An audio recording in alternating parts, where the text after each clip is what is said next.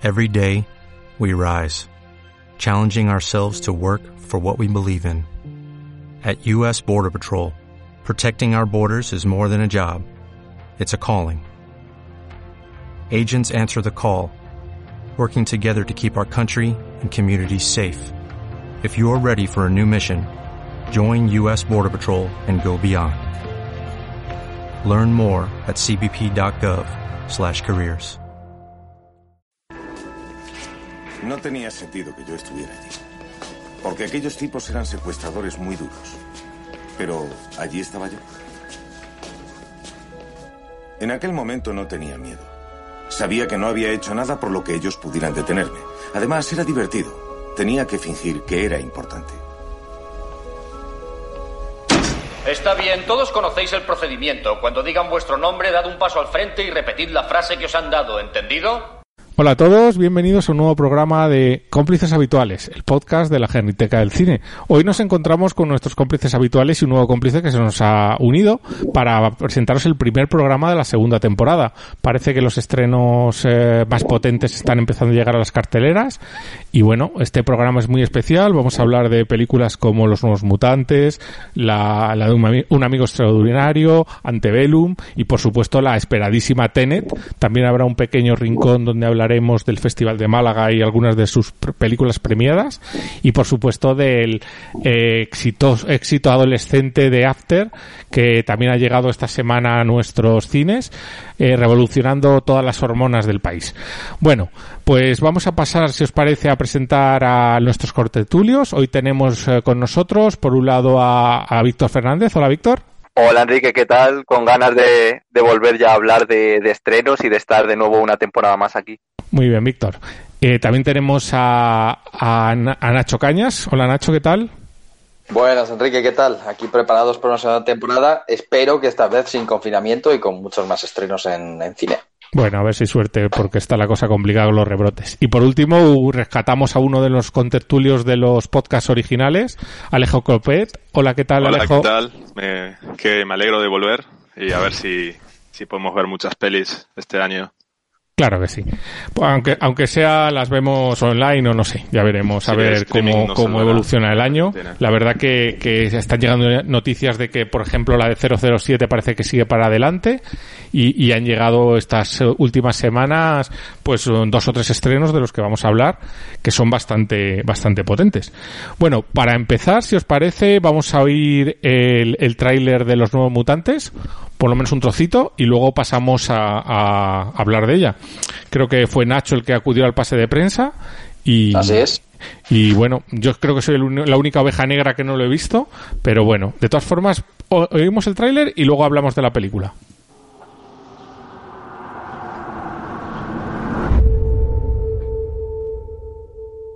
¿Qué es lo último que recuerdas, Dani? Nos dijo que corriésemos.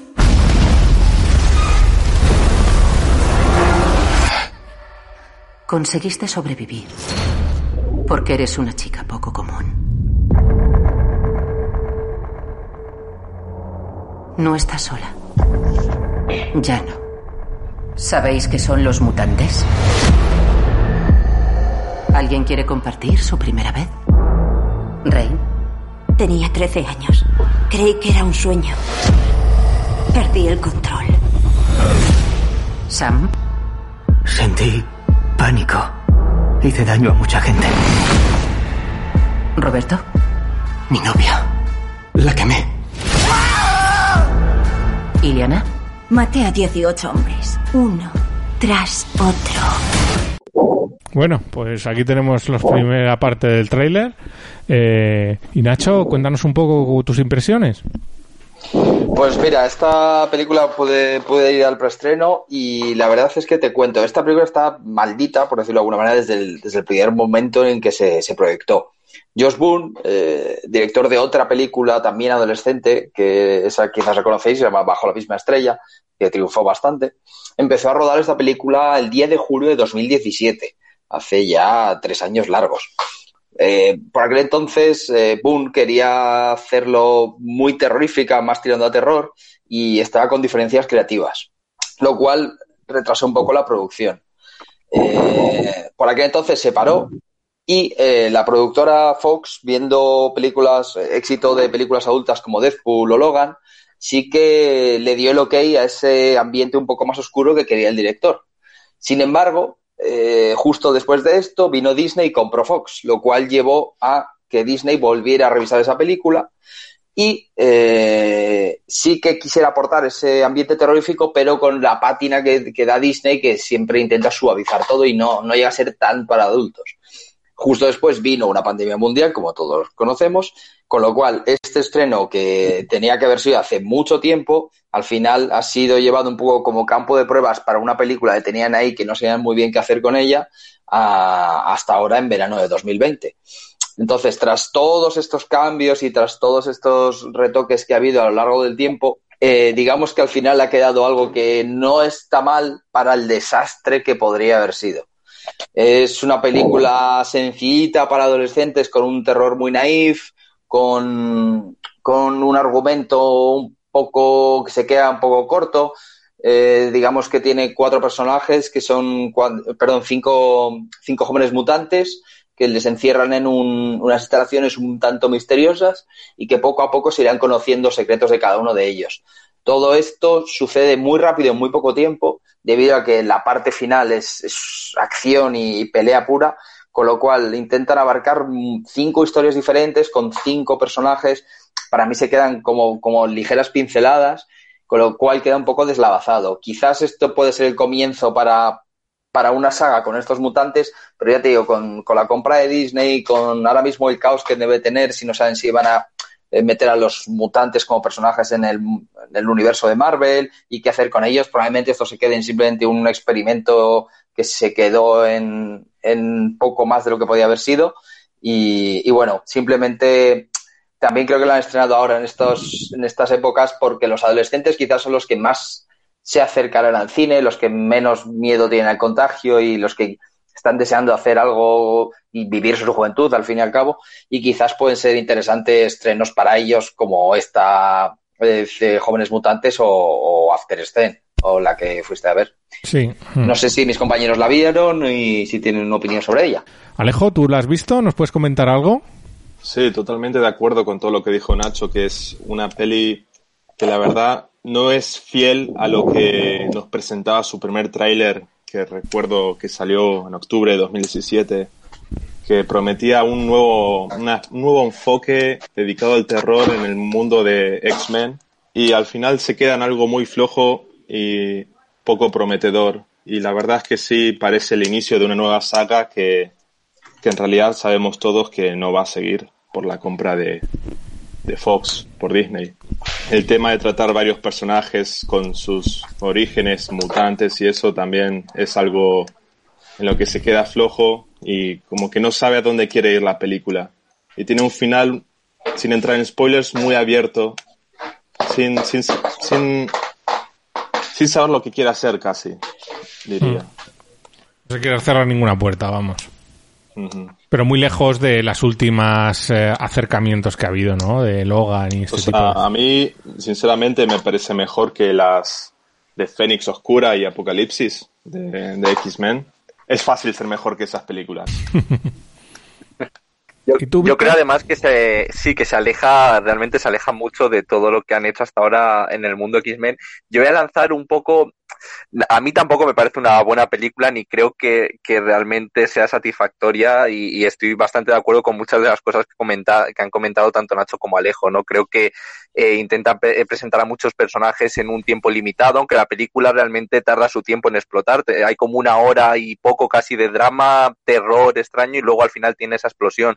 Pero a mí lo que destacaría de la película es esa diferencia y que se acerca mucho casi, la veo una película muy, muy de serie B y muy modesta en su planteamiento. No sé si realmente es lo que pretendía en un principio, pero al final lo que se ve es una casi una serie B, casi una serie de los 90, parece, un piloto de una serie de los 90 y creo que es bonito cuando en la película aparece en un televisor casi de tubo eh, Buffy cazavampiros porque creo que realmente al final están manejando casi ese tipo de series de los 90 donde aparecen monstruos y mutantes y creo que por ahí se salva un poco la película en que es bastante modesta y casi parece más un episodio de una serie de televisión de, adolescentes de aquella época que una secuela o una nueva reinterpretación de los X-Men. Luego es verdad que la peli, pues eso, no va mucho más allá, pero por esa parte creo que puede rescatarse un poco, ¿no? Aunque, bueno, realmente se nota que flojea en, en, en bastantes partes. Sí, luego para mí es un tanto extraño el contraste porque es, es como tú dices, una producción modesta que se nota en que solo existen 6, 7 actores, creo, en toda la cinta. Y sin embargo, los efectos eh, y el CGI están hechos de manera espectacular y, y, es un raro, es un poco raro el contraste respecto, pues eso, el, el psiquiátrico, el hospital donde se encuentran, que está como muy vacío, todo. Eh, da sensación de, pues eso, de producción muy modesta, pero luego las batallas con efectos eh, sí que están a la altura de, de cualquier otra película de, man, de Es, es sí, de solo Marvel, un de escenario. ¿no? Es todo, sí, o sea, es que es muy extraño porque la película tiene un principio en el que aparecen dos personajes, uno de ellos, una de las mutantes, la protagonista, y su padre, y luego en realidad cuando acaban en este especie de psiquiátrico están los cinco mutantes más una doctora, y es verdad que se hace muy extraño porque se nota esa casi serie B de un solo escenario y de un personaje que es el de la doctora que parece que controla absolutamente todo, que está despierta casi las 24 horas del día porque parece que no hay dinero para más personajes. Entonces es una cosa extraña, pero que al final a mí me despierta un poco de, de simpatía justamente por eso, porque fuera del universo Marvel es como que se acerca a una especie de serie B que, que no parece aspirar a mucho más, aunque como dice Nacho, sí que tiene luego unos efectos especiales a la, a la altura de, del resto de Qué películas. curioso. Es poco un poco como lo que, película. lo que decían en Deadpool. ¿Os acordáis cuando se reía de que solo salían dos mutantes porque no había presupuesto para más? Es Sí, pues, exactamente eso. Tal cual. que iba a la mansión y siempre salían ellos dos y dice, es que no hay dinero para más. Algo parecido, sí. Bueno, pues, pues hombre, me- no me han quedado ganas eh, locas de ir a verla, pero bueno, teniendo en cuenta lo que hay en, en cartelera, pues no puede ser una buena opción. Es verdad que, que es curioso también que, que pasemos de una películas de X-Men de dos horas y media, casi tres horas, dos horas y cuarto, esta que es mm, hora y media corta, ¿no? Sí, no llega, no llega a la hora y media. Hombre, tiene pocos personajes y no tiene varios, casi escenarios, pero, pero bueno. Pues bueno, tenéis el- el- la reseña completa en el blog, por supuesto, en genitecadelcine.com. Y bueno, vamos a continuar con, con otra de las novedades que todavía están en, en cartelera. Se trata de Un amigo extraordinario de, de Sony. Eh, fue mm, Nacho quien acudió al pase de prensa y os voy a poner un trocito del tráiler y luego os hablamos de la película.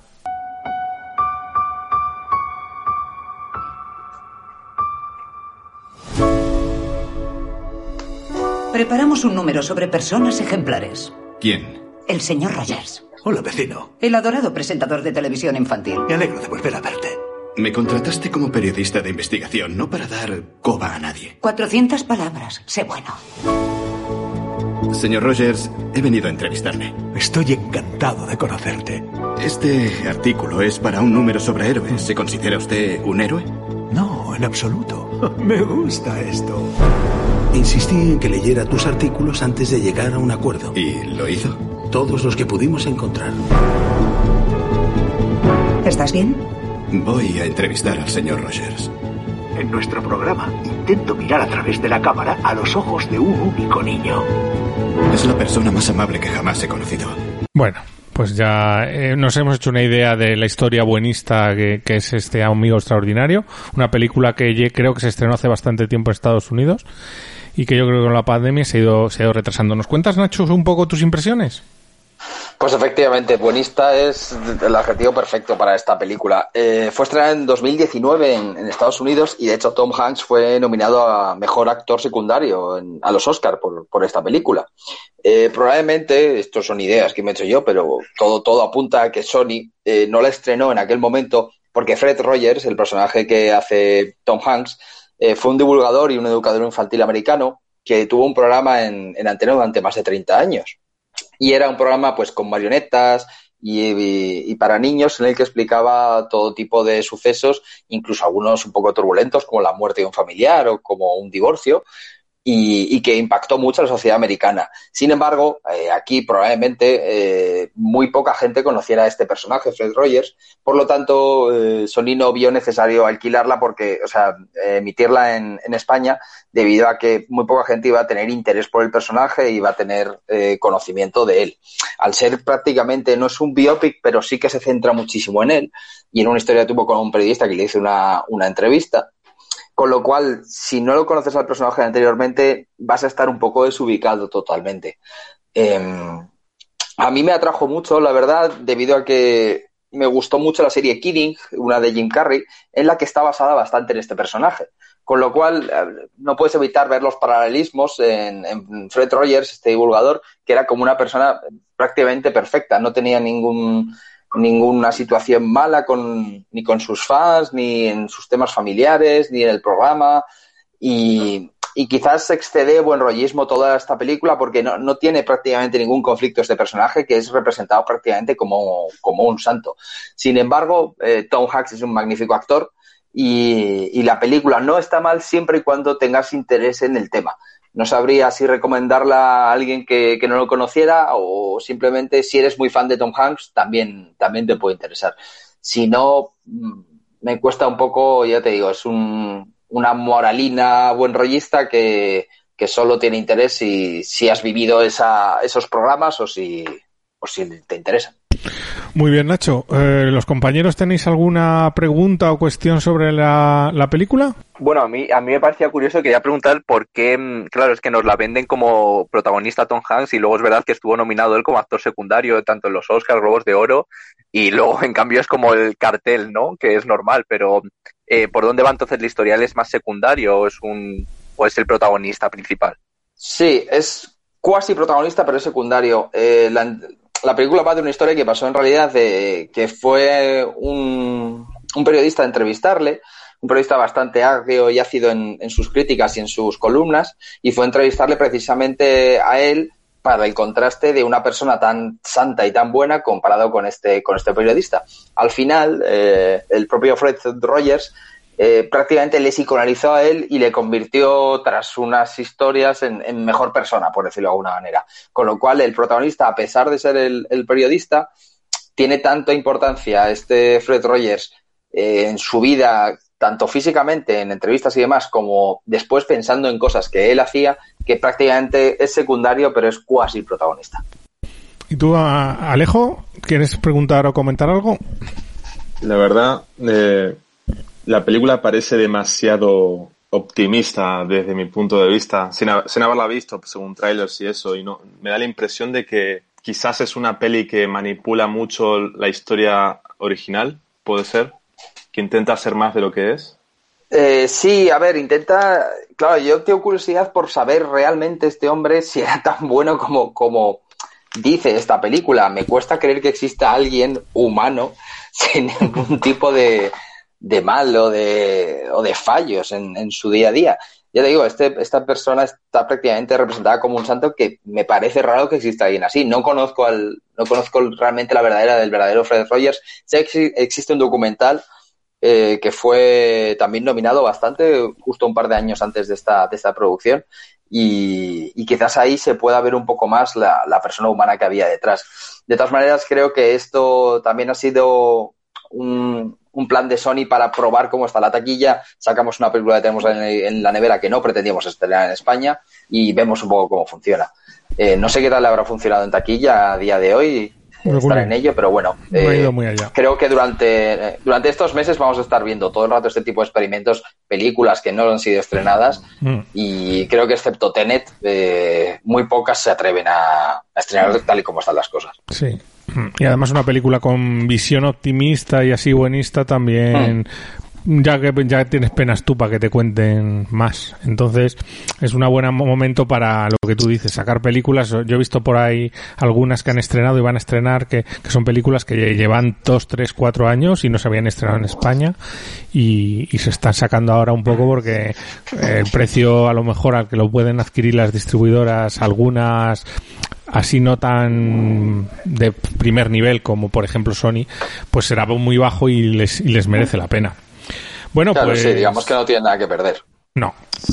Poco, porque así por lo menos se van llenando los cines, porque el otro día, por ejemplo, me llamó la atención cuando fui a ver la de Antebellum a- estos días, eh, Tenet estaba en medio en media, en la mitad de las salas del cine. Sí, era, era Kinépolis de Ciudad de la Imagen, de 25 salas estaba en 10 o una cosa así. Pues vamos a, eh, podéis encontrar la reseña completa en el blog eh, y, y vamos a pasar a, a lo que yo creo que casi todos estéis esperando. Vamos a hablar de, de lo último de Christopher Nolan, de Tenet. La hemos visto todos y bueno, os pongo el tráiler y luego hablamos.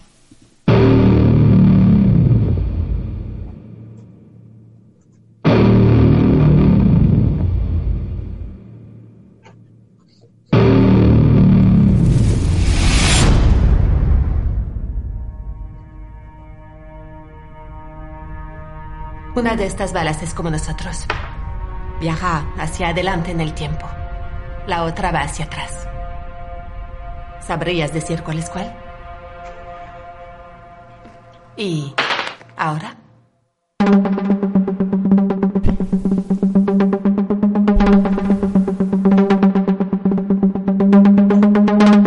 ¿Por qué resulta tan extraño?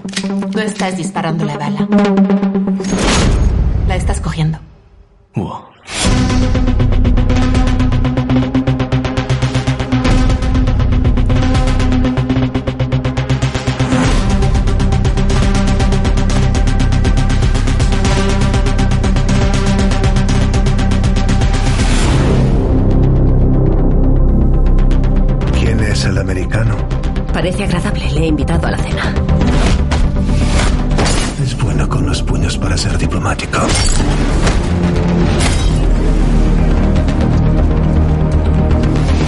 Hay gente en el futuro que nos necesita.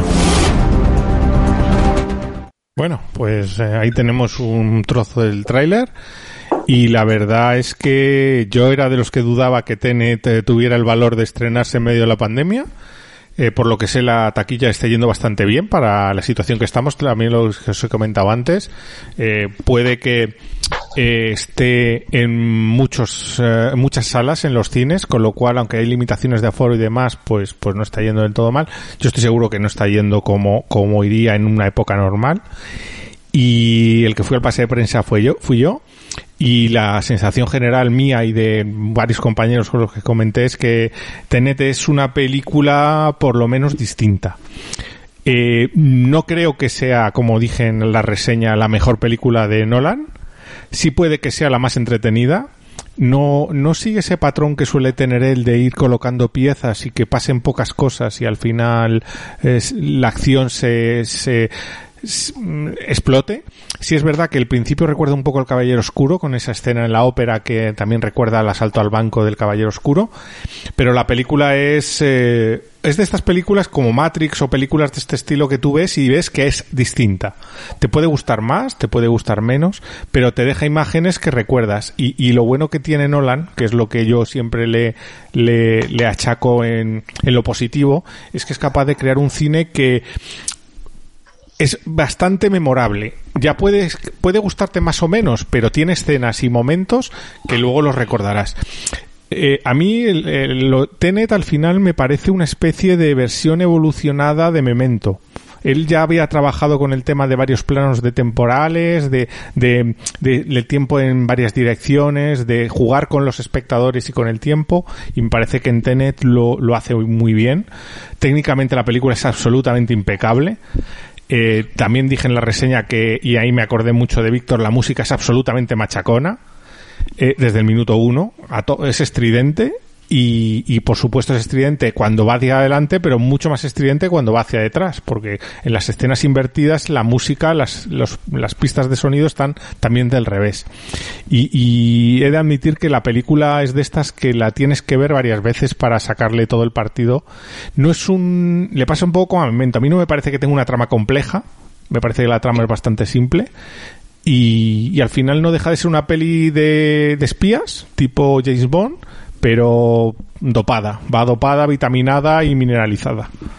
Así que a mí me gustó, me gustó bastante, no para ponerle un 10, pero sí me gustó y me parece que a cualquiera le va a entretener y mucha gente le va a gustar mucho. Entonces, no sé, creo que la hemos visto todos, así que, que ¿a quién le apetece ir el siguiente? Estoy de acuerdo con lo dijiste, con lo que dijiste de que quizás no es la mejor de Nolan, para mí es de las peores, pero no estoy de acuerdo en que es de las más entretenidas, sino creo que sus apuestas visuales contratemporales es, crean una, una cierta fatiga, al menos a mí, y me pareció fácil desconectar y perderme en la película.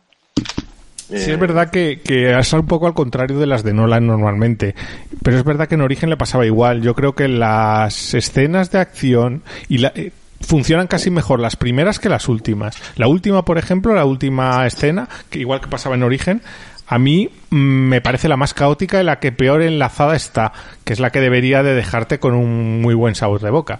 Es que la acción en el tercer acto, para mí el tercer acto entero parece una peli de Michael Bay, desde mi punto de vista. No, no hay nada legible ahí, no hay nada que se pueda entender bien a la primera. Al no, a la primera no. Hay que verla varias veces y no sé si así le sacaremos todo, todo el partido. Sí. Justo, pero yo con, bueno, ya sabéis los que hayan seguido que yo con Nolan tengo mis problemas.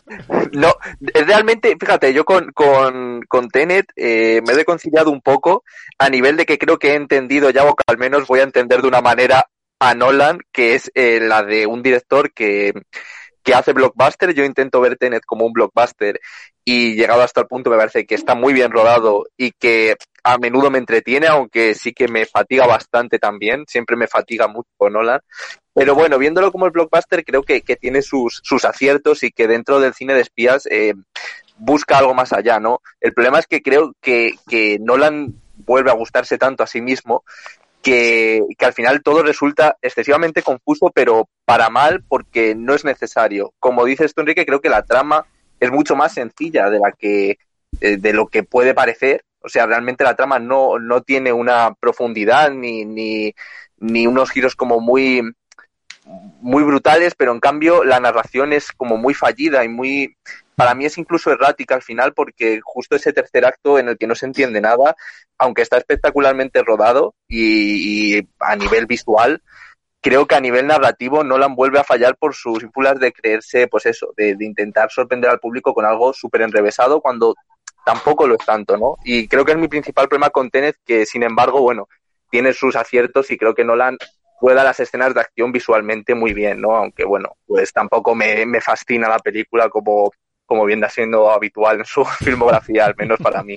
Aún así, las, las escenas de acción me parecen que tienen poca tensión, que la música hace casi todo el trabajo. La música estridente esa que comentabas es la que intenta hacer todo el trabajo.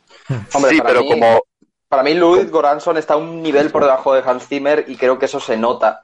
Eh, me, me sigue pareciendo buena, pero no, no me parece espectacular como en otras películas de Nolan, por ejemplo. Y, y creo que eso se nota también en la acción un poquito. Sí, pero además creo que, que, que a mí al menos es lo que me pasaba con Nolan últimamente, que aun rodando visualmente muy bien y tiene, como decía Enrique, planos y escenas que, que al menos se quedan, ¿no? Visualmente te quedan en la cabeza. Creo que siempre la música, esa presencia que tiene es porque intenta eh, pues eso, al final como cubrir un poco lo, cubrir un poco ciertas eh, problemas de ritmo o de narrativa que no la suele tener. Al final sus películas están plagadas de música desde el segundo uno hasta el último y a mí eso siempre me hace dudar un poco de realmente qué pasaría si se lo quitas. Ya es su marca de la casa, entonces pues lo entiendes, pero, pero no sé si al final hace demasiado trabajo, más del que debería.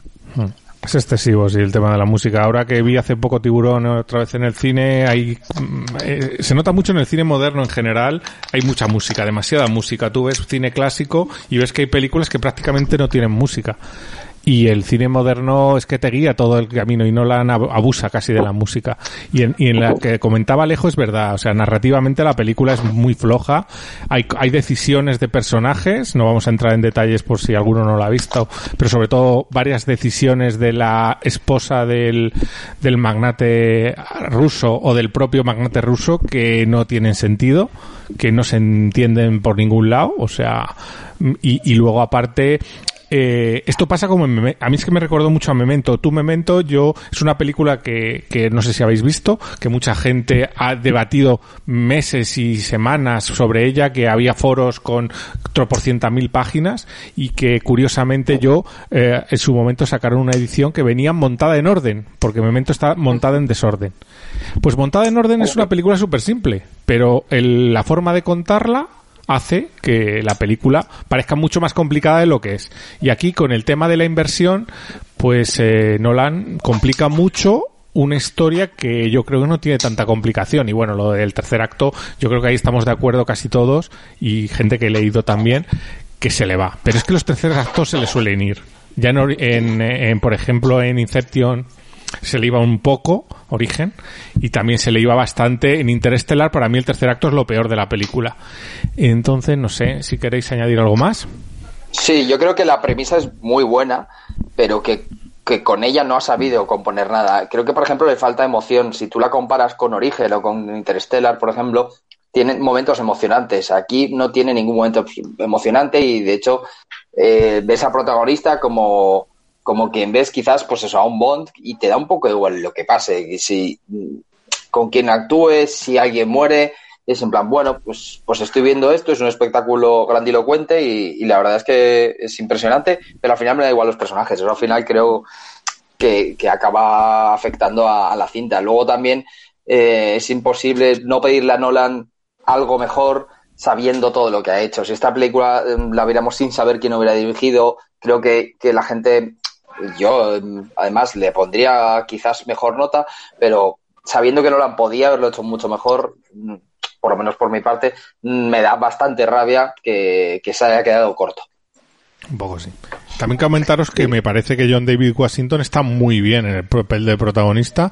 No es que transmita demasiado, pero me parece que tenemos ahí un posible futuro eh, héroe de acción de las películas eh, blockbusters tipo podríamos tener a, a, Will Smith hace unos años porque la verdad que se desenvuelve muy bien en la acción y, y, le veo muy integrado. Es verdad que entrenó mucho para, para la película y, y a mí es de eso y luego el, el, papel de nuestro amigo Pattinson son de lo más salvable de la, de la película, aunque es lo que dices tú.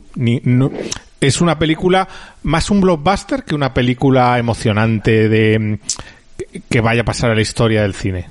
Sí, y Kenneth Branagh para mí tampoco está mal dentro de, del villano que compone, que es un poco extraño, pero, pero no hace mal papel. Y el problema además, hablando de esto de, de que es una película que no se siente casi, que es muy fría, es todo carcasa al final, y, y, y en parte creo que es porque el guion también tiene eso, al final es un guion que es muy simple, aunque tiene una, una trama y un punto de partida muy interesante, es bastante simple y se basa en acumulación al final de, de escenas, por un lado acción y segundo por explicaciones. No sé si os habéis dado cuenta que cada poco tiempo te meten una escena de, de un personaje intentando explicar algo que además no explica nada, o no se entiende al menos, ¿no? Es como que aparece esta um, especie de, de, magnate india que aparece como cuatro veces en la película explicando siempre algo que no se entiende. O aparece el personaje de Washington explicando también algo y no se entiende, ¿no? Hay una, incluso una cosa muy graciosa porque el personaje de Pattinson en un momento tiene que llegar a decirnos como que, que, él ha estudiado un máster en física y lo suelta así como de repente como y, y, y, nada tiene mucho sentido, ¿no? Yo creo que al final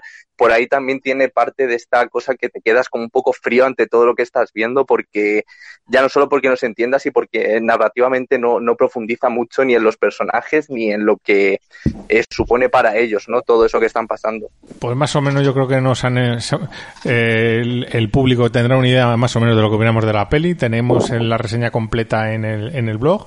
También os recomiendo que por lo menos la veáis, si le deis una oportunidad.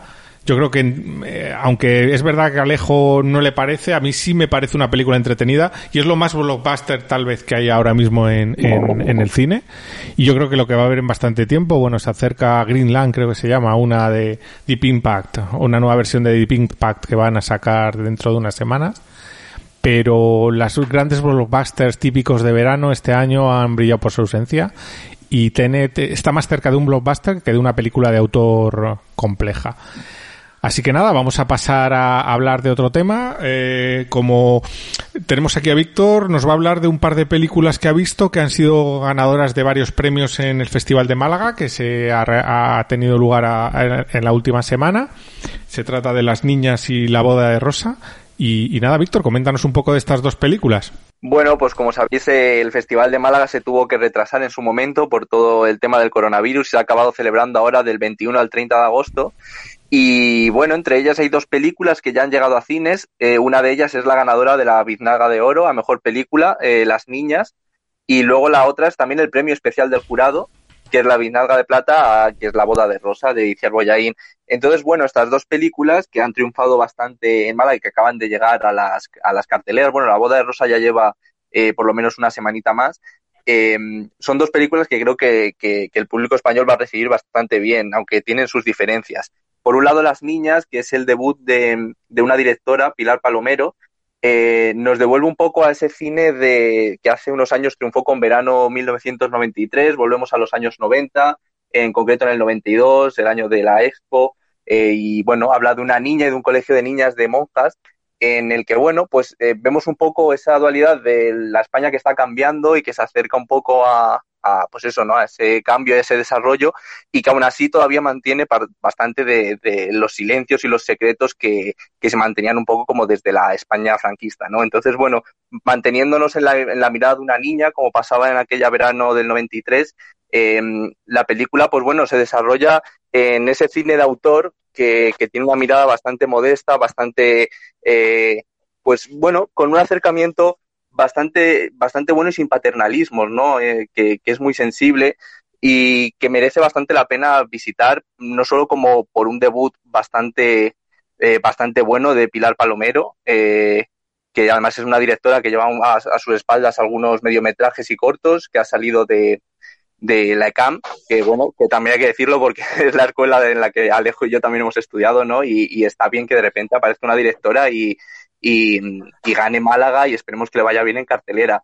Por eso, por hacer un dibujo como muy, muy bello, tanto de, de aquella España de los años 90, de aquellas niñas que estaban empezando a cambiar un poco y, y que aún así mantenían secretos, ¿no? Creo que, que su mirada es, es, bastante buena y merecía esta, esta de oro que se ha llevado en Málaga.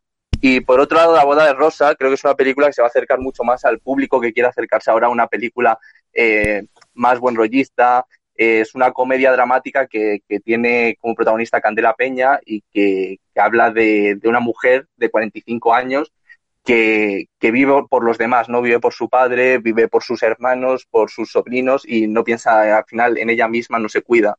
Y llega un punto en el que decide irse, dejar todo atrás, casarse consigo misma y, y bueno, ¿no? al final es una película un poco reivindicativa del papel de, de, esa mujer que, que, se tiene que querer también un poco a sí misma y de cualquier persona en general, ¿no? Que, que además de, de, darnos a los demás, tenemos que, que, querernos un poco a nosotros mismos.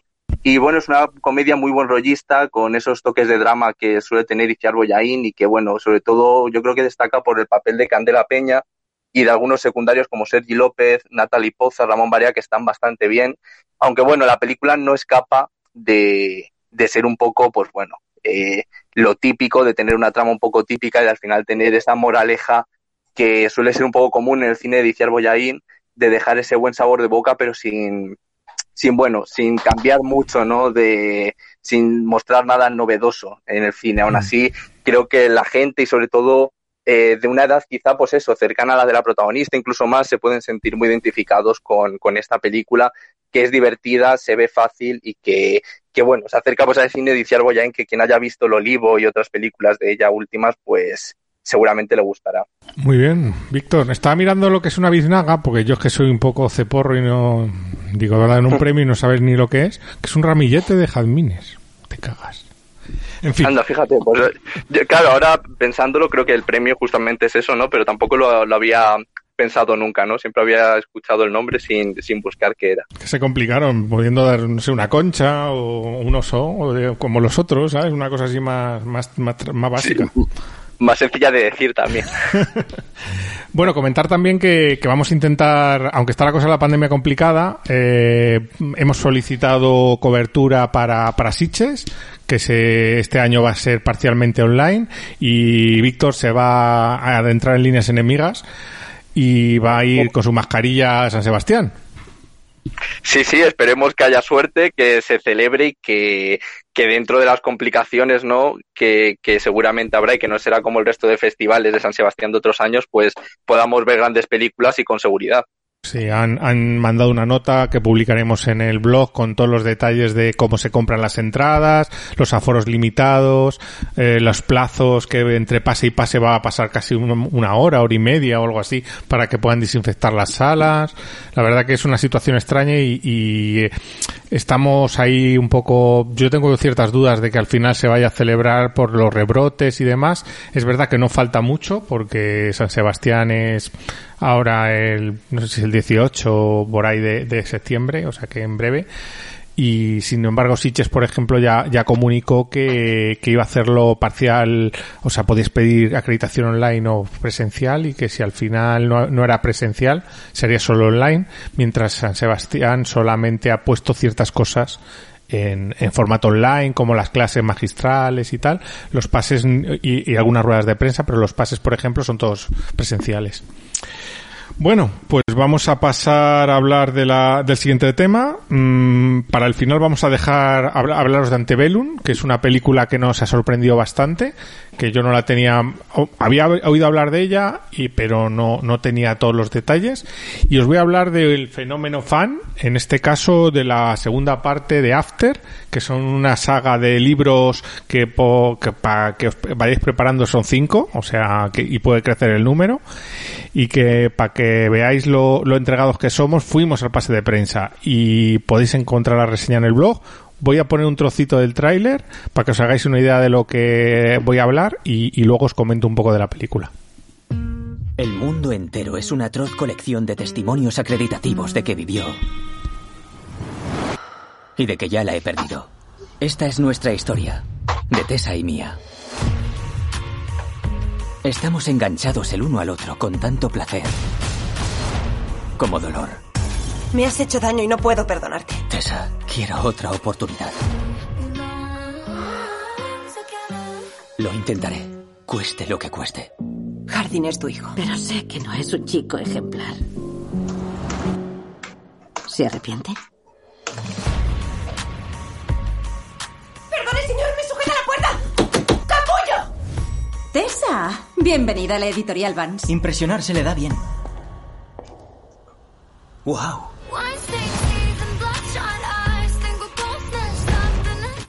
Bueno, pues ya veis la musiquita y tal, ya os podéis hacer idea de lo que va la peli. La, mm, es una película adolescente de amor, en teoría, eh, que va de una pareja que eh, yo no he visto la primera parte pero vamos la resumen en, en, tres minutos en tres minutos dos minutos y pico al principio de la de la película. Y pues es la historia típica de una pareja una que es mona pero muy tímida el otro que es el malote que se las lleva todas de calle hay por medio una apuesta y se la enamora pero se enamora él de ella. Vamos lo de toda la vida de todas las películas de adolescentes no sé, desde la época de, tal vez de, pues yo que sé, de las amistades peligrosas o demás. Pues bueno, la, segunda entrega está por el título, que se llama After en mil pedazos, es que la saga del libro se llama After. Eh, va más sobre la relación, la complejidad de mantener la relación, las tiranteces, eh, las rupturas, etcétera. Esta película ha tenido un bastante buena acogida a priori, porque ha tenido un gran número de, de preventa de entradas, casi tantas como Tenet, lo cual ya da, es una cosa que llama bastante la atención.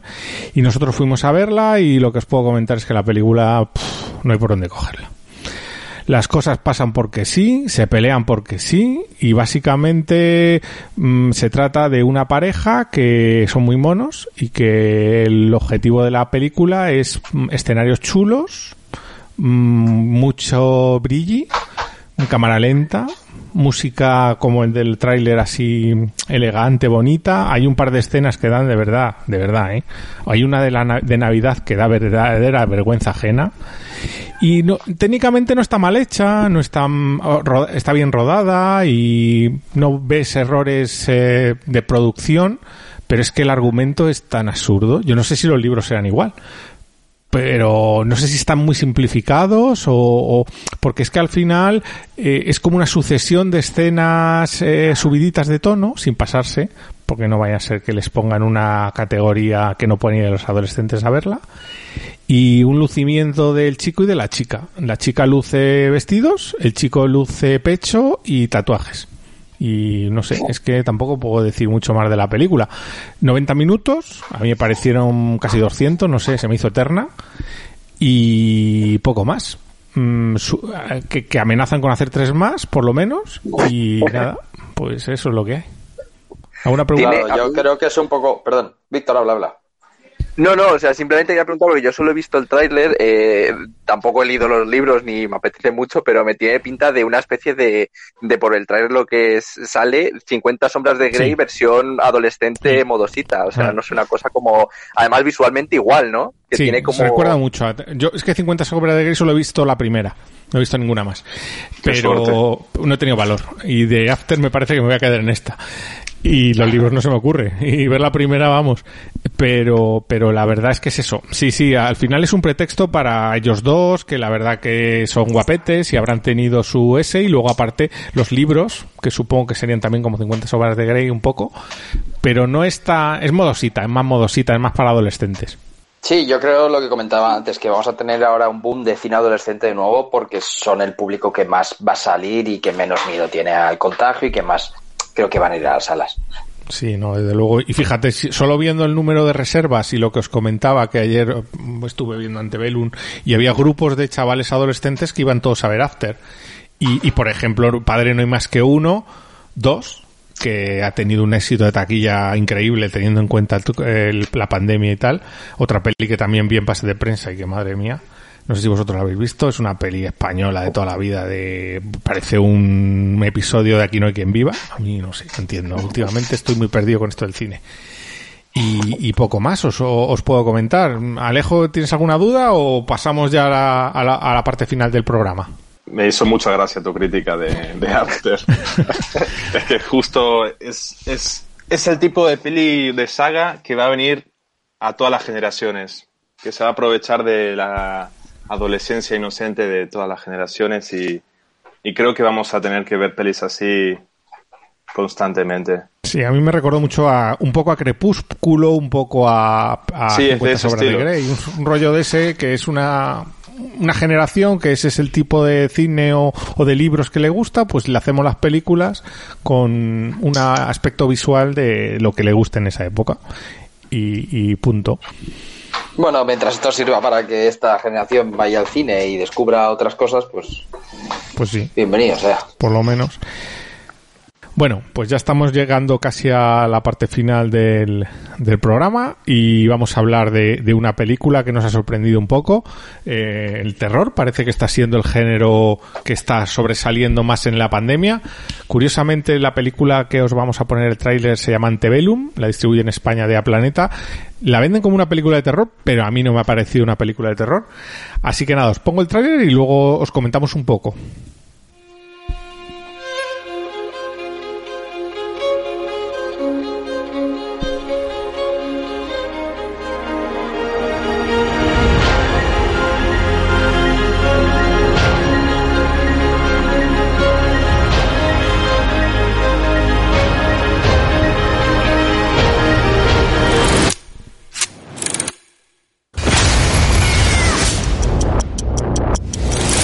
Estos zafiros están aquí para complacer vuestras necesidades.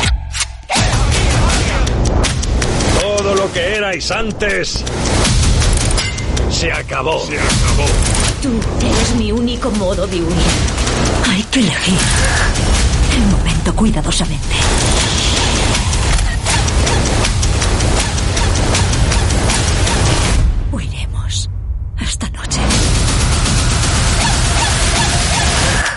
Bueno, pues este era el tráiler muy muy emocionante. Lo venden como la película de los productores de Déjame salir o cuál era la otra, así la de nosotros. Cuéntanos, Víctor, ¿qué te ha parecido? Sí, pues bueno, es, eh, eh, se ve bastante que están detrás estos productores de tanto de Déjame salir como de nosotros, porque la película eh, sigue por esa temática, ¿no? De reivindicación, de eh, trata, pues al final, no toda esta lucha contra el racismo en Estados Unidos, contra esa historia racista que, que tiene detrás, ¿no?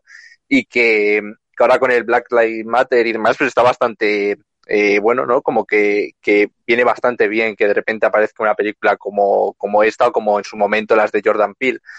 Eh, siguiendo esa temática, la verdad es que la película eh, en un primer momento sorprende en su trama porque nos presenta como dos historias en la que al principio empezamos con la historia, pues bueno, en aquella época, ¿no? De, de la confederación, de los campos de algodón, de, pues no, como de una, de una plantación en la que quienes tienen, pues eso, al final como esclavos.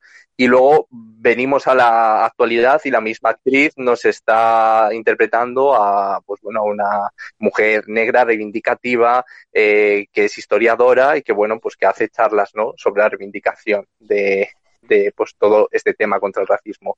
Y bueno, en ese primer momento la película es interesante, ¿no? En esa dualidad en la que además hay como muchos paralelismos, parece el mismo personaje. No nos vamos a meter mucho en spoiler, aunque es difícil, pero bueno, luego se verá bastante bien porque es la misma actriz y, y, y, demás, ¿no? Lo interesante de esta película, y cada vez yo creo que, que puede ser lo que eh, algunas personas les bueno, les choca un poco al verla y quizás les decepcione es que se presenta como una película de terror, pero realmente no tiene nada que ver. Yo creo que se acerca mucho más a un drama, o sea, toda la primera mitad es un drama casi tipo 12 años de esclavitud. Luego cuando nos venimos a la actualidad sigue siendo un drama reivindicativo, quizá con algún pequeño toque de thriller que explota en su último tercio. Y el resto es eso, es un drama en el que el terror eh, realmente no aparece es que no aparece en ningún momento, es como mucho se acerca al thriller. Entonces ese tipo de vender la película así creo que puede ser un, un error y, y bueno, y además tampoco tiene esa parte humorística que sí que tiene el cine de Jordan Peele, ¿no? Un poco satírico de déjame salir nosotros que, que se puede hacer como más entretenido o digerible. Eh, en este caso no, en este caso pues no, no está esa, esa parte humorística, aunque hay un pequeño personaje que aparece en la mitad de la peli eh, de una amiga de la protagonista que intenta tenerlo un poco, pero no, no llega, no, no hay ironía ni sátira. Creo que a lo mejor ahí es lo que rebaja un poco el impacto de, del tema que trata. Al final, déjame salir, o nosotros, sobre todo déjame salir, creo que tiene mucho más impacto por cómo satiriza eh, muchas veces eh, eh, todo lo que está hablando, ¿no? En, en, cambio, esta película creo que quizás se queda un poco por debajo y que mm, el giro final que tiene o lo que al final intenta proponer la película, pues es interesante, aunque quizás un poco descabellado. Eh, quien la vea, pues ya se dará cuenta de por qué, ¿no? Creo que, que, que, es muy interesante, que puede tener cierto sentido, pero me parece un poco descabellado. No sé tú, Enrique, que la has visto, aunque me parece una, una propuesta interesante, ¿eh? pero el final me ha dejado un poco entre Sí, sí la... pero, pero puf, con, creo que se le va un poco. El culo torcido, ¿no? Sí, sí, sí. pero eso le, a mí es que me recordó mucho a una vez vista, me recordó mucho a Déjame salir. Porque es que es igual, eh, en el sentido de que parece una cosa, luego es otra, y, y el final es como que no encaja con el resto de la película. Y es muy, es muy, sorprendente, pero está, está bien. Lo único que no había visto yo el tráiler, lo acabo de ver mientras lo hemos puesto antes y cuidadito con el tráiler, ¿eh? Si pensáis verla, mejor no veáis el tráiler. Porque lo que comenta Víctor de cierta dualidad, de un giro del guion y tal, el tráiler te lo revienta un poco. No entiendo muy bien a las a los que hacen los trailers, las distribuidoras a veces, que venden una cosa como una cosa que luego es otra, hacen un trailer que los dos o tres giros más chulos del guion los revienta, no, no, no acabo de entender muy bien eso. Y, y sí es verdad que el final es increíble, pero es que el de Déjame salir también es un final increíble. Y además súper violento, como de una peli de Tarantino, como si Tarantino hubiera cogido el guion 10 minutos y hubiera dicho, venga, aquí pongo yo esto, esto, esto, otro, y me invento aquí una burrada y ya está. Y la película sí. es verdad que es muy tensa. Es muy tensa porque es muy dura y no tiene ese humor negro que tiene la de la de Déjame salir, que para mí sería la película equivalente eh, por temática. Y luego aparte la película es muy blan muy negra.